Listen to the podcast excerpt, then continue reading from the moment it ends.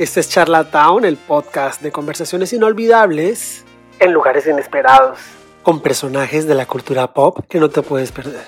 Aquí hablamos del arte, de las dudas, las mentiras, las verdades y más. Charlas con spoilers sobre la vida. Hoy en Charlatown conectamos con Juan Taleb, miembro de la épica e icónica banda argentina Los Caligaris. Nos enlazaremos hasta el corazón, hasta la sala de su casa en Buenos Aires, para hablar de música y letras. Un sello súper característico de esta banda argentina. Los spoilers de las canciones, los spoilers de la banda y mucho más. Hoy en esta conversación en Charlatown con Juan Taleb de los Caligaris. ¿Me oyes, Juan? Hola, amigo, ¿cómo va? Bien, bien. ¿Y tú? ¿Qué tal tu tarde? Bien, Perfecto, todo tranquilo. Qué genial. aquí con vos te doy la bienvenida, donde vamos a hablar con spoilers de este nuevo lanzamiento. Quiero preguntarte, primero, ¿era como te la soñabas? Cuando la escribiste, ¿soñabas o pensabas que iba a sonar como suena y que se iba a ver como se ve en el video? No, la verdad que no. A decir verdad, no, porque en realidad la canción eh, tiene algunos años la hice algunos años atrás y quedó por ahí eh, afuera de una de la última producción. Tenemos siempre varias canciones que nos gustan y que por ahí quedaron afuera de producciones, eh, que afuera de Circología, de Salva, algunas canciones quedaron afuera y, dentro de las siguientes maquetas eh, entran en, en la preselección, por decirlo así. Eh, está, está bueno cuando eso pasa porque, porque queremos siempre aprovechar todas las canciones que nos gustan y a veces en las épocas de discos hacíamos em, discos de 12, 13, 14 canciones y nosotros habíamos hecho 30. Entonces esas, que, esas otras que quedaron afuera volvemos a hacer como una preselección de las mejores de estas y, y ya las incluimos seguramente en, la próxima producción. Al menos, como te digo, en la preselección. Y, mm, y, bueno, con vos había pasado eso, la, la, escribí creo que para psicología, pero era de otro ritmo, nada que ver. Siempre nos gustó el estribillo, la melodía de la canción, pero, pero nunca logramos dar con el ritmo que nos convenciera a todos, que nos guste a todos, no, no le encontrábamos la vuelta final. Hasta que bueno, la escuchó Eduardo Cabra, eh, un gran productor, eh, ex visitante en calle 13. Eh, y con él trabajamos tres canciones, una de ellas fue esta, que se llama Con Vos. Eh, y bueno, afortunadamente logramos llegar a un audio, a un sonido y a, una, a un ritmo, a una manera de sonar que, que nos contra gustó a todos. Edu es un gran productor, tiene, tiene una oreja y una, una manera de trabajar muy, muy metódica, muy brillante. Así que, bueno, fue así que, llegamos al resultado final de Con Vos, una canción que está gustando mucho, ya superó el medio millón de reproducciones en YouTube. Eh, en Spotify también viene súper bien. Hay solo buenos comentarios de, la canción, eh, lo cual me pone muy contenta porque en el momento que la hice fue, fue con mucho amor. Te quiero preguntar una cosa. ¿Dónde se guardan las canciones? Comentaste que esto quedó guardado y se quedó por fuera. Sí. Pero esta canción, ¿dónde estaba? ¿En un papel? ¿En una USB? Esa canción la tenía yo en mi compu eh, con, con, la primera versión que, que, hicimos allá en el momento en que no le encontrábamos mucho la, la vuelta de los ritmos y eso. Y después, bueno, la, la, maqueteé, la maqueteé de nuevo, en la sala de ensayo y bueno, en, las compus, en las compus, en la mía, en la de la sala de ensayo, eh, en el teléfono voy bajando cada versión final que he trabajado en la computadora o en la sala, la bajo, la bajo al teléfono, obviamente, para tenerla maqueteada a mano. Eh, de hecho, tengo las versiones anteriores de la canción, la tengo en el teléfono. Eh, hasta que, bueno, pasó esto que te digo este año con, con Edu y, y llegamos a la, canción final. Pero las versiones anteriores las tengo en el compu, en el teléfono también. Hay una frase que me parece una gran verdad, que es algo que a veces pues, alguien se llega a decir. Yo me lo llegaba a decir cuando dices, hoy siento la feliz vergüenza de haberme jactado de que con la soledad de aliada encontraba felicidad. Sí, ¿no? Porque es como... Em, ¿Esto te salió o fue una frase que fuiste puliendo? Porque te lo juro que esa frase somos todos. Eso que dije lo, lo, quería decir, pero una vez que ya tuve la, la melodía de la canción, la ubiqué arriba de la, de la melodía y, capaz que tuve que corregir algún par de, palabras nomás. Pero, pero es, es, eso, es ese sentimiento de, de que, ah, sí, yo ando por la vida solo, no me importa, está todo bien, que está buenísimo porque la soledad tiene cosas extraordinarias. Eh, y cuando uno cree haberse amigado con eso, muchas veces la razón es porque no, no encontró un, un amor que, que, lo, que lo desestabilice. Entonces, a veces uno rompe con ese molde de, de, querer estar solo precisamente porque no se imaginaba sentirse como se siente en ese momento. Entonces ahí es cuando digo, siento la feliz vergüenza de haberme jactado de, que con la soledad de aliada encontraba felicidad. Eh, pasó algo que, rompió con ese molde, ¿no? Y a veces, muchas veces tiene que ver el amor. La soledad está buenísima, insisto, pero, pero el sentirse a gusto con, con, el rodeado de, de, un amor que puede ser de una mascota, de una pareja o de lo que sea. En este caso yo se lo hice una pareja. Pero cuando uno se siente realizado y se siente rodeado de amor es lo más hermoso. Entonces, esa soledad es la que se rompió y bueno, siente la feliz vergüenza de haberse jactado de esa soledad. Increíble. ¿Y qué se siente ya cantarla en vivo? Ya se sabe que hay fechas sold out en México. Este es un año de celebración. Parece como el cierre perfecto de eh. que te inspiró a escribirla, la fe de guardarla, la sorpresa de que te la produzca quien te la produce y el éxito que tiene ahora. Es como un ciclo perfecto, ¿no? Sí, sí, me parece que hay, hay, hay un poco de, del, fruto del trabajo de, de, todos los compañeros, de toda la banda entera, la gente que trabaja arriba, abajo del escenario, que fuimos de alguna manera tratando de diagramar cómo iba a ser este año, eh, con la salida de, de, esta canción, con el video, de la, de la grabación del disco nuevo, de lo que va a ser la salida de la próxima canción, de lo que va a ser la salida de la próxima aún.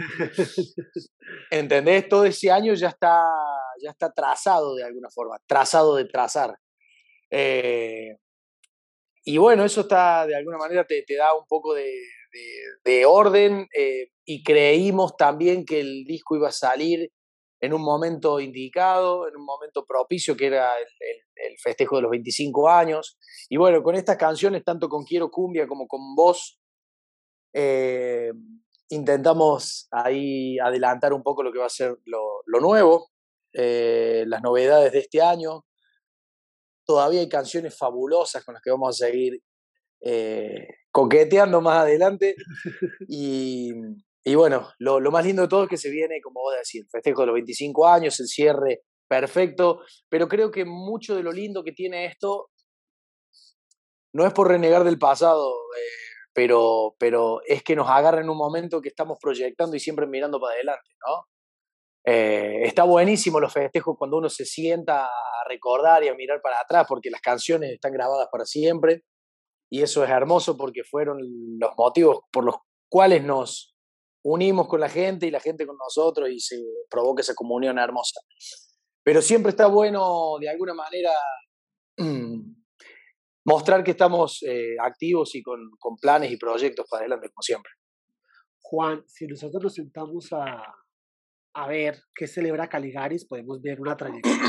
Están celebrando un tiempo de éxito, de trabajo, de sueños cumplidos. Pero tú como miembro de la banda, tú personalmente, ¿qué celebras este año? Celebro, eh, celebro el éxito, pero no, no, no el éxito artístico ni, ni, ni, tocar en lugares que toquemos o lo que sea. Perdón. Celebro el éxito de, de, de poder hacer eso con mis amigos. Celebro el éxito de poder lograr cada cosa que nos fuimos proponiendo, eh, y eso ocurrió desde, perdón, desde el día uno. Desde que nacimos, siempre tuvimos eh, proyectos y siempre tuvimos cosas que, que cumplir a mediano y a corto plazo, nunca largo, rara vez, solo a mediano y a corto. Entonces, a medida que lo fuimos haciendo, seguimos mirando para adelante porque si hay algo que no hemos perdido es ni la capacidad de asombro ni el hambre artístico, por decirlo así. Somos un grupo que mira para adelante, que empuja parejo y que cada uno sostiene desde su lugar el nombre de Caligaris de una manera digna, de una manera eh, entregada. Eh, y eso es lo que celebro, llegar a 25 años sintiendo esto. Increíble. 25 años de banda, es un montón. Es un montón y uno creería que vas a cumplido todo, ¿no? ¿Qué esperarías de otros 25 años más? ¿Cómo te lo sueñas? Si en 25 años estamos acá con un filtro para vernos igual de bien, pero celebrando 50 años de Caligaris, ¿cómo te cómo uh, que fuera? Qué sé yo qué iba a pasar, mirá. Esto que yo te digo de poner los objetivos a mediano y a corto plazo tiene que ver un poco con eso, con el no mirar tan allá es la vida misma, es una filosofía de vida. Caligari es una familia, es, es, una manera de pensar, es una manera de ejecutar, es una manera de llevar adelante los proyectos, las cosas, pero todo, todo es una familia, entonces todos pensamos así. A ver, si, me, si te contesto, te digo que de acá 50 años, primero voy a tener 88. Anda a saber si llegamos, pero eh, sí me, me imagino de acá muchos años, perdón, ¿cuántas veces iba a pedir perdón por todo hacer? Eso es la palabra. De acá me imagino, de acá muchos años me imagino, me imagino tocando, compartiendo este sentimiento y haciendo todo lo que haya que hacer para que así funcione con este sentimiento. Es lo más importante. Eso es el éxito. No importa si, si atrás de, de esto que se siente nos van a ver 50 personas o, o 50 mil. Si no van a ver 50 mil, mejor. Obviamente. Pero, pero es importante estar bien plantado en lo que uno siente, ¿no? Y, en el mensaje que, uno tiene para dar. Porque si fueran 50 personas, como te digo, uno está convencido de lo que está mostrando, del mensaje que está dando, y adentro de esa convicción está eh, la empatía de la gente con la banda. Me parece que es lo principal. Y en eso estamos convencidos, no solo en el mensaje, no solo en las canciones, sino en la filosofía de vida que tenemos, en la construcción colectiva y en todo lo que eso da, porque los frutos se multiplican.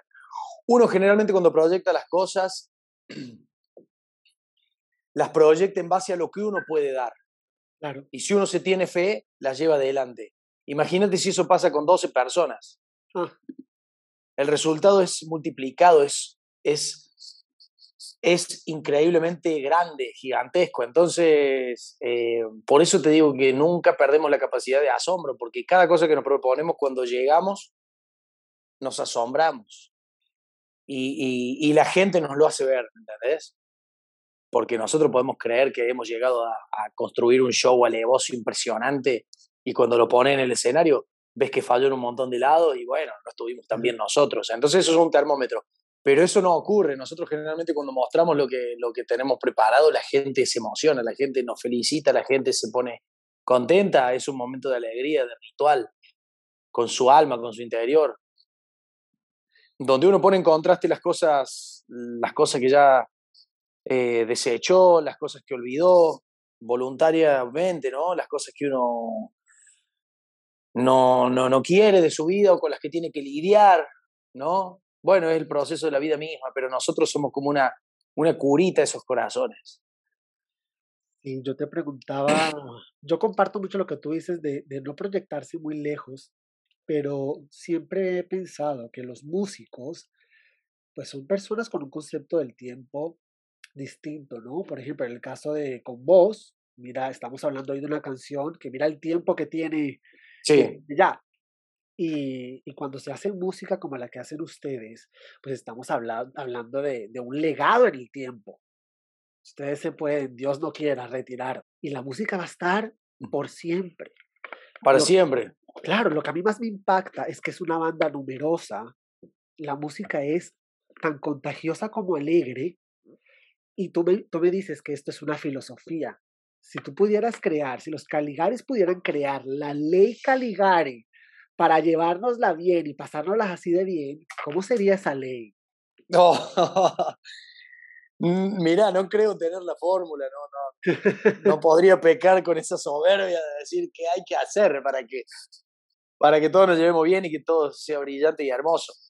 Yo eh, eso sí lo puedo sugerir desde el plano personal, porque la banda es algo que, vi, que, que, está afuera de cada uno individualmente, ¿entendés? Entonces, desde el plano personal es donde uno tiene que lograr la alineación, eh, sanarse, resolver las, las cosas que nos perturban, eh, conectarnos con el amor, conectarnos con, con, con, la vida misma, con lo hermoso que son los atardeceres, con lo lindo que es estar vivo, dedicarle tiempo a las cosas que nos hacen felices, resolver las cargas para no pasarlas a nuestros hijos, para vivir con calidad nosotros. Son un montón de cuestiones que tienen que ver internamente. Entonces yo desde esa persona eh, ubicada en un grupo donde, donde hay alegría y donde todos compartimos el proyecto de, de lograr cosas, de tocar en lugares, de brindar shows, de hacer canciones, de grabarlas, de producirlas, si nosotros estamos alineados con nosotros mismos, todo se va a repercutir afuera, en cada proyecto, en cada paso que damos en la vida. Es la vida misma, no, no, no, no tiene que ver ni con la música, ni, ni, por los, ni, ni conmigo, ni con la banda, ni con nada. Es uno mismo, el uno mismo es el universo. Uno adentro mismo es, es el universo que uno ve y que uno proyecta y todo. Es ahí donde tenemos que arreglar, donde tenemos que sanar para que todo sea un éxito. Juan, ¿Cuántas canciones tienes guardadas que no has querido compartir o que se han quedado por fuera? Eh, muchas. Digamos, uno hace canciones y, mm, las hace eh, afortunadamente desde un lugar genuino, fuera de presiones y de, y de demandas, quizás. Y eso está bueno.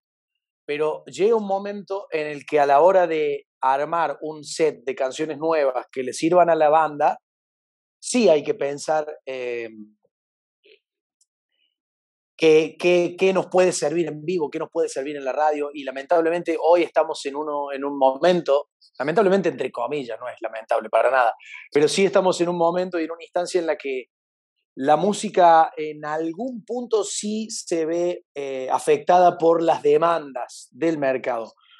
Pero nosotros a la hora de hacer canciones, las hacemos sin pensar en eso. Claro. Es por eso que tenemos canciones guardadas, es por eso que tengo canciones que en una de esas a la hora de armar el set list era muy lenta para, el, para lo que se pretendía. Eh, o esta que está buenísima, que está súper rápida, levosa, pero ya tenemos la otra que está producida, que está levosa, que también va a entrar, también quedó afuera. Pero siempre son canciones genuinas, sentidas, y que queremos, ¿me entendés? Que queremos y amamos entrañablemente. Entonces las canciones están afuera por otra cuestión, no porque no nos gustan, no, solamente porque se va construyendo el castillito con las piezas que tenemos y renegamos en un mar de abundancia en ese sentido. Siempre discutimos para ver qué canción queda adentro y queda afuera, sabiendo que dejamos afuera una que está buenísima, ¿entendés? Eso es fantástico, tiene un lado que es fantástico, ¿me entendés? Porque mucho peor sería que seamos mucho más vagos para componer o que no tenemos la capacidad de hacerlo y necesitamos de gente que trabaje afuera o por el motivo que sea. Y en ese sentido eh, estaríamos mucho más presionados porque tenemos que entrar a un estudio porque hace mucho que no grabamos o porque tenemos los 25 años o por lo que sea y no tenemos las canciones. Es como, no sé, me parece que es un panorama bastante más desesperante que, que el que tener que discutir porque porque yo hoy, si te muestro las canciones que tengo en el celu, podemos armar dos discos. ¿Me entendés? De canciones que están buenísimas, de canciones de Valentín, de canciones de Martín, de canciones de Agustín, de Mariana, de Raúl, mía. Este, estamos alineados en el mensaje, nos gustan nuestras canciones, eh, las apoyamos desde el instrumento, eh, está todo alineado. Juan, cuando uno escribe una canción, ¿a qué horas sale el título? En la mitad de la composición o el título es la inspiración para lo que se escribe? No, yo creo que el título sale al final. ¿Sí? Sí, al menos en mi caso personal, digamos. yo cuando arranco te hablo de mí porque es la experiencia a mano que tengo. Eh, hay gente que le pone letra, hay gente que le pone música a cosas que ya están escritas. Hay gente que hace la, música y la, letra al mismo tiempo. Hay gente que sabe de qué hablar, como yo, por ejemplo, junto varios ítems de qué quiero hablar en una canción. Y esos ítems los voy, los voy plasmando, los voy haciendo rimar. Después puede que tenga una melodía suelta, eh, grabada por ahí, y si tiene que ver con lo que estoy hablando, van juntas, hermoso. Y si no tiene que ver, me puede salir otra música que me vaya disparando ahí en el aire lo que estoy leyendo de lo que hice o de lo que quiero hablar, ¿me entendés? Primero tengo que construir una melodía para después ubicar las palabras. Ese es mi caso y ese es mi método, mi forma. Pero después que ya la canción tomó su color, su forma y ya tiene una estrofa, tiene un estribillo, tiene una melodía, después salió una intro que está buenísima, un arreglo, ya está, ya, ya tiene todos los ingredientes. Y desde ahí yo me elevo en un dron a mirarla, según el mensaje, según las palabras, según el estribillo, según la temática, cómo se puede llamar. Es lo último. Juan, ¿cuál es tu palabra preferida? Eh, van cambiando las palabras preferidas, uno las va como, como usando todo el tiempo el, lenguaje. Y en este momento, eh, armonía. Pues me parece una palabra ideal para un año de celebración con vos. Y, sí. y es admirable, siempre lo he dicho, soy, soy fan de la banda. Y como armonía es lo que se percibe sin importar lo que digan las letras que a veces son lo opuesto a lo contagioso y emocionante del ritmo, porque son letras que de verdad te cuentan. Eh, yo quisiera cerrar esta charla con vos. Eh, si esta conversación se convirtiera en una de tus canciones que vas a guardar en algún lugar, ¿qué nombre le pondrías? Mira vos, te acabo de decir que lo último que elijo y me la hace decir de primeras. Montate, en el dron, montate en el dron, ya están todas las estrofas escritas. Eh,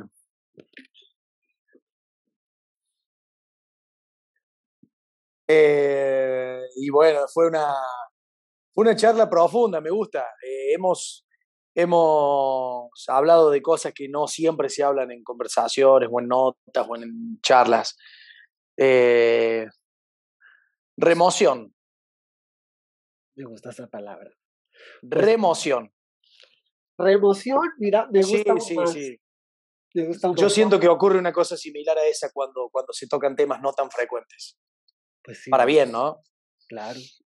Yo te quiero agradecer el tiempo. Eh, a ti y a, toda la banda, eh, no solo el tiempo de hablar, sino el tiempo de producir todo este contenido tan genial y tan buena onda. Si algo caracteriza a la agrupación es esa, esa buena vibra, ¿no? Entonces, espero que se vengan 75 años más de, de banda y que esto sea, que sea un legado. Muchísimas gracias, con voces genial y lo mejor en este año de celebración. Muchísimas gracias. Gracias por esas palabras, por esa buena onda también. Acá se siente. Y un abrazo grande. Nos vemos pronto por allá. Chao. Así llegamos al final de este episodio. ¿Qué crees? Vienen muchos más que no te los puedes perder. Yo soy Álvaro. Chao.